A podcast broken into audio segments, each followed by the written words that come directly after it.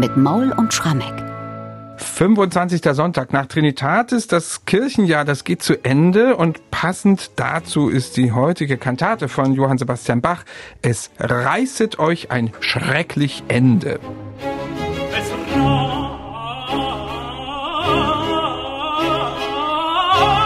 reißet euch ein schrecklich Ende. Das ist ein kurzer Ausschnitt gewesen aus der Eingangsarie dieser Kantate. Es reißete euch ein schrecklich Ende.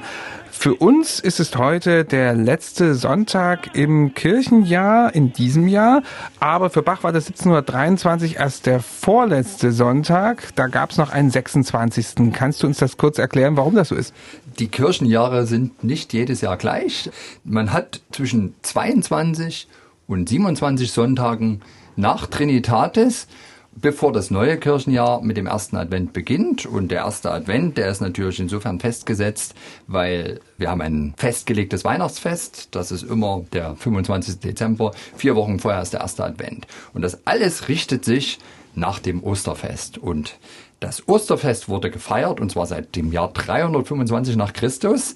Das wurde seinerzeit festgesetzt beim Konzil von Nicea, ganz, ganz wichtiges Ereignis. Das Osterfest wird gefeiert am ersten Sonntag nach dem ersten Vollmond im Frühjahr. Deswegen kann das Osterfest auf irgendeinen Termin zwischen 22. März und 25. April fallen. Und dann ist es natürlich außerdem eine Regel, dass 40 Tage nach Ostern wir Himmelfahrt feiern und 50 Tage nach Ostern das Pfingstfest. Wenn wir das Pfingstfest gefeiert haben, ist auch klar, den Sonntag drauf haben wir das Trinitatisfest. Und je nachdem, wie viele Sonntage jetzt noch übrig bleiben zwischen dem Trinitatisfest und dem ersten Advent, haben wir dann irgendwas zwischen 22 und 27 Sonntagen nach Trinitatis. Diesem Jahr jetzt 2021 25 Sonntage, 1723, als Bach unsere Kantate komponiert hat, die auch tatsächlich etwas von Ende und jüngstem Gericht transportiert, werden wir gleich drüber sprechen, kam dann noch ein Sonntag dazu, der 26. Ja, wunderbar. Vielen Dank für diese kurze Erklärung des Kirchenjahres, was für uns heute in dieser Folge ja auch noch wichtig werden wird, denn für uns ist es auch der Abschluss dieses ersten Podcast-Jahres. Da werden wir, glaube ich, ganz am Schluss noch was dazu zu oh sagen oh, ja. haben. Erst einmal, wir haben eben schon in diesem kurzen Ausschnitt hier ziemlich heftige Worte gehört. Es reißet euch ein schrecklich Ende, wurde da gesungen. Und das hat, denke ich mal, die Gemeinde damals 1723 in Leipzig gar nicht so überrascht, denn unmittelbar vor dieser Musik haben die ja das Evangelium gehört. Und da ging es auch um das Ende. Genau, Matthäus 24, Verse 15 bis 28. Jesus in Jerusalem ist ja ganz geschockt, als er den Tempel sieht und dass der Tempel entweiht wird. Da wird Handel drin getrieben, alles Mögliche. Und er hat ja dann diese Vision von der Zerstörung Jerusalems, eigentlich die Vision des jüngsten Gerichts. Und der Evangeliumstext formuliert dann ganz konkret die Androhung der Gräuel, der Verwüstung, die vor dem jüngsten Tag die Menschen in Versuchung führen werden. Auch die Warnung vor den falschen Propheten spielt eine Rolle und dieser Evangeliumstext endet mit einem Satz, den Luther so schön übersetzt hat, wo das Aas ist, da sammeln sich die Geier. Es geht um das Ende der Welt, die Zerstörung Jerusalems und was in unserem Kantatenlibretto jetzt auf dieser Basis ausgeführt wird, ist eine Strafpredigt par excellence. Es geht um die Vision tatsächlich vorm jüngsten Gericht. Wir werden gewarnt, es ist wenig Hoffnung in Sicht, es bleibt kein Auge trocken. Die Sünde und die Rache stehen im Zentrum und das merkt man auch gleich in der ersten Arie. Ich lese mal kurz den Text. Es reißet euch ein schrecklich Ende, ihr sündlichen Verächter hin. Der Sündenmaß ist voll gemessen, doch euer ganz verstockter Sinn hat seines Richters ganz vergessen. Ja, das ist starker Tobak, nicht? Absolut. kommt. Und es ist wenig Schmuck in dieser Kantate. Es sind bemerkenswert viele Bibelzitate. Allein in dem ersten Rezitativ haben wir insgesamt fünf Bibelzitate kompiliert, allesamt übrigens aus dem Alten Testament. Ja, Altes Testament, da gibt's ja Jesus noch nicht. Und deswegen für einen Christen ist da praktisch die Erlösung noch nicht so richtig um die Ecke. Das passt aber alles wirklich sehr gut zu dieser durch und durch musikalischen Strafpredigt, in der der Trost erst ganz zuletzt durchschimmern wird. Bei dem sind wir noch lange nicht, obwohl ich sagen muss, zu dieser Strafpredigt passt auch, dass sie kurz und bündig ist. Mir ist aufgefallen, diese Kantate ist nicht lang und es wird alles unverschnörkelt und in kurzer Form dargeboten. Im Grunde besteht ja diese Kantate nur aus zwei Arien und zwei Rezitativen und einem kurzen Schlusschoral. Gehen wir mal zur ersten Arie, die Eingangsarie. Wir haben gerade schon ein Stückchen draus gehört. Wie setzt Bach nun diese drastischen Worte musikalisch um? Naja, er nimmt erstmal einen Sänger, der besonders gut schreien kann, das ist nämlich der Tenor.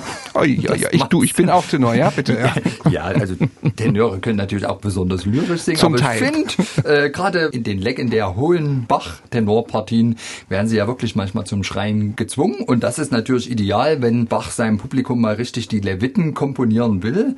Also den Text habe ich ja gerade schon vorgelesen. Wir haben bei dem Wort sündlich eine ganz heftige Chromatik. Wir haben eine Textdeklamation, die abenteuerlich ist. Dieses Wort schrecklich, das kommt das erste Mal nicht direkt natürlich ausgesprochen, sondern schrecklich Ende. Bohrend mit unglaublichen Intervallsprüngen. Also das geht einem sofort tief ins Mark. Für mich ist das eine Darstellung eines Infernos. Ich finde in diesen wilden Streicherfiguren, die das Ganze garnieren, 16., 32., da lugt für mich Maler 1 Finale um die Ecke. Diese wirklich wüsten, aufschäumenden Streicherfiguren, wilde Girlanden, also das alles vermengt Bach einen schreienden, strafpredigenden Tenor mit einem Inferno in den Streichern, dass es einem kalt den Rücken runterläuft.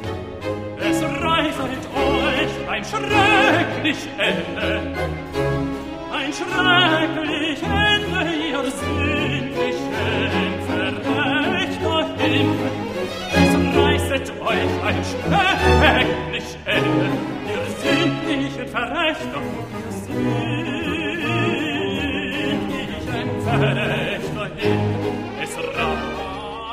also das ist die Eingangsarie mit dieser wilden Begleitung und diesen abenteuerlichen Koloraturen, die Ja. da zu singen sind. Ja, und die zweite Arie, die setzt da noch eins drauf, finde ich, aber wieder in einer anderen Art. Bach hat jetzt den Bassisten auserwählt und wie so oft im vergangenen Jahr können wir wieder sagen, dem Bass ist hier eine Trompete zur Seite gestellt und die muss abenteuerlich spielen. Die muss abenteuerlich spielen. Ich würde auch sagen, der Bass ist in diesem Fall ganz klar Jesus selbst. Denn wenn man sich den Text anschaut, da heißt es eben B-Teil, ihr müsst, o Sünder, durch euer Verschulden den Gräuel an heiliger Stätte erdulden. Ihr machet aus Tempeln ein mörderisch Haus. Und das ist natürlich der Jesus in Jerusalem, der entsetzt ist über den Tempel. Und ganz dramatisch, auch hier, Jesus spielt die Trompete, man muss sagen, wahrscheinlich Trompete. Ganz erstaunlich, Bernhard. Wir kennen das Stück so für Streicher und Trompete besetzt. Tatsächlich ist das aber eine Entscheidung, die, wenn man so will, die Nachwelt treffen musste. Wir haben von diesem Stück nur Bachs autographe Partitur. Der war sehr eifrig dabei, schreibt dieses Stück offensichtlich am Stück nieder. Vielleicht war er unter Zeitdruck, jedenfalls hat er nicht am Anfang der Systeme geschrieben, für welche Instrumente die Kantate gedacht ist. Es ist irgendwie völlig klar, dass diese ganzen schäumenden, wilden Figuren in diesen vier Stimmen, die da die erste Arie begleiten, dass das die Streicher sein müssen. Es ist ein bisschen unklar, ob vielleicht die Oboenkollaparte mitspielen sollten. Und in dieser zweiten Arie, wo eben Jesus jetzt wirklich nochmal ganz gewaltig eine Strafpredigt hält, ist klar, dass dieses Solo-Instrument, was da neben den Streichern auftritt und gleich im Vorspiel, das müssen wir uns mal anhören, sich duelliert mit der ersten Geige. Das muss ein Blasinstrument sein und da es wirklich um das jüngste Gericht geht, um göttliche Strafe, kann es keine Blockflöte sein.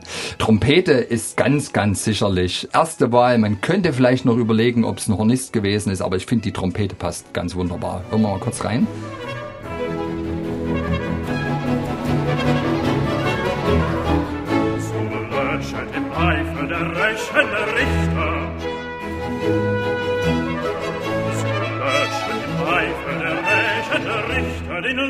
Leuchter des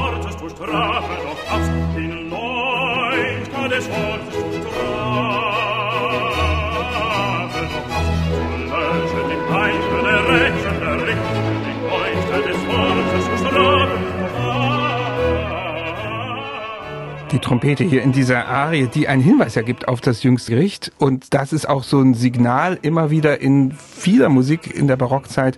Wenn die Trompete oder die Posaune gar kommt, dann geht es um die Offenbarung des Johannes oder um Berichte über das jüngste Gericht. Oder hier auch, muss man auch sagen, also was sie dann spielt, ganz häufig sind ja diese Dreiklangsmotive, was auch Weckrufe sind. Der Wächter. Und es ist praktisch der aller, allerletzte Weckruf an uns. Wenn ihr es jetzt vergeigt, dann ist es vorbei. Und ich meine, das geht unter die Haut. Eine Arie, die man wirklich lange im Kopf nachhallen hat und die die Gemeinde, die verstockte Gemeinde wachrütteln sollte. Und noch ist diese Kantate nicht zu Ende nach dieser Arie. Es folgt ein ganz kurzes Rezitativ und einer der kürzesten Schlusschoräle im Bachs Kantatenwerk auf die Melodie Vater unserem Himmelreich, aber mit ganz bemerkenswerter Harmonisierung wieder. Ja, du hast es gesagt, auf die Melodie von Vater unserem Himmelreich. Der Text aber, der gesungen wird, ist die Schlussstrophe eines Choraltextes, der eben auf diese Melodie gesungen wird. Und zwar Nimm von uns Herr, du treuer Gott von Martin Moller aus den 1590er Jahren ein Pestlied. Also ein Stück im Angesicht einer Pestepidemie, wo dann nochmal um den göttlichen Beistand gebeten wird. Finde ich hervorragend ausgewählt am Schluss dieses Stücks. Leid uns mit deiner rechten Hand und segne unser Stadt und Land. Gib uns allzeit dein heiliges Wort. Behüt vor Teufels List und Mord. Verleih ein seliges Stündelein auf das wir ewig bei dir sein. Das Erstaunliche für mich ist jetzt, dass nicht nur der Choral relativ kurz ist, sondern dass auch bei Behüt für Teufels List und Mord ist eigentlich für Bach immer ein Anlass, in dem Augenblick krasse Querstände hinein zu komponieren. Das passiert nicht, aber eine Zeile später habe ich so den Eindruck, dass da die List des Teufels doch nochmal zuschlägt. Atemberaubender Moment, verleih ein selig Stündelein, führt in einen wirklich irren Trugschluss Du kennst den Moment. Also es schockt einen. Ja, man erwartet das an dieser Stelle wirklich überhaupt nicht. Also dieser Trugschluss ist ein Trugschluss im wahrsten Wortsinne. Ja, und dennoch gelingt es dann Bach aus diesem schockhaften Moment heraus, kurze Schockstarre, mit einer wunderbaren Kadenz dann doch das Stück harmonisch enden zu lassen. Herrlich. Und das müssen wir jetzt unbedingt uns mal anhören. Bitte. Diese letzten beiden Zeilen. Bitte.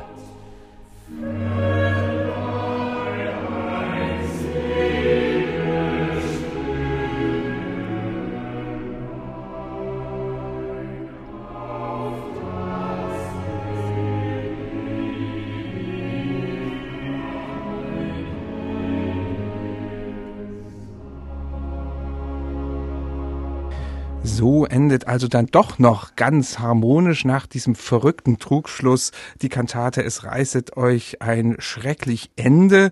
Ja, und Ende ist irgendwie auch ein gutes Stichwort, denn Michael, wir sind am Ende unseres ersten Podcast-Jahres. Ich habe mitgezählt, 67 Folgen haben wir gemacht. Es geht natürlich nächste Woche weiter, aber irgendwie ja, müssten wir hier ein kleines Schlusswort noch sagen, oder?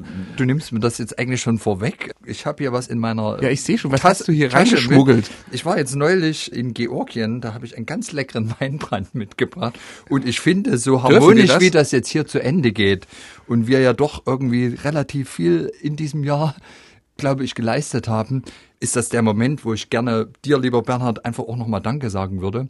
Ach, Was die Hörer vielleicht nicht so mitkriegen, das Maul dominiert ja ein bisschen hier die Sendezeit. Also zumindest sind meine Antworten immer länger als deine Fragen. Ja, soll so Regel, sein, ne? ja. Aber der liebe Bernhard ist auch derjenige, der am Ende das alles A schon mal gut vorbereitet, wunderbar und letztlich auch zusammenschneidet, mich auch vor Fehlern behütet. Und ich freue mich so, dass tatsächlich, das war ja auch nicht absehbar, als wir vor einem Jahr angefangen haben, dass es jetzt weitergeht, weil unsere durch. Hörer uns so treu sind. Vielen Dank in diese Richtung. Sollen wir jetzt durch alle Bachkantaten gehen? Und ich finde, das ist also jetzt mal ein Schluck Weinbrand wert. Horsch. So. Ist das hier erlaubt? In den heiligen Hallen des MDR. Wir schauen mal und ich, ich bin mir nicht, sicher. kommt jetzt nicht hier ein Sicherheitsbeamter. Bach hätte diese Art der das stimmt wieder. Begießung ganz sicherlich gemocht. Also lieber Bernhard. Also es ist wirklich echt, was hier drin ist. Sie können es nicht sehen, aber wir stoßen jetzt an auf Bach und den Podcast.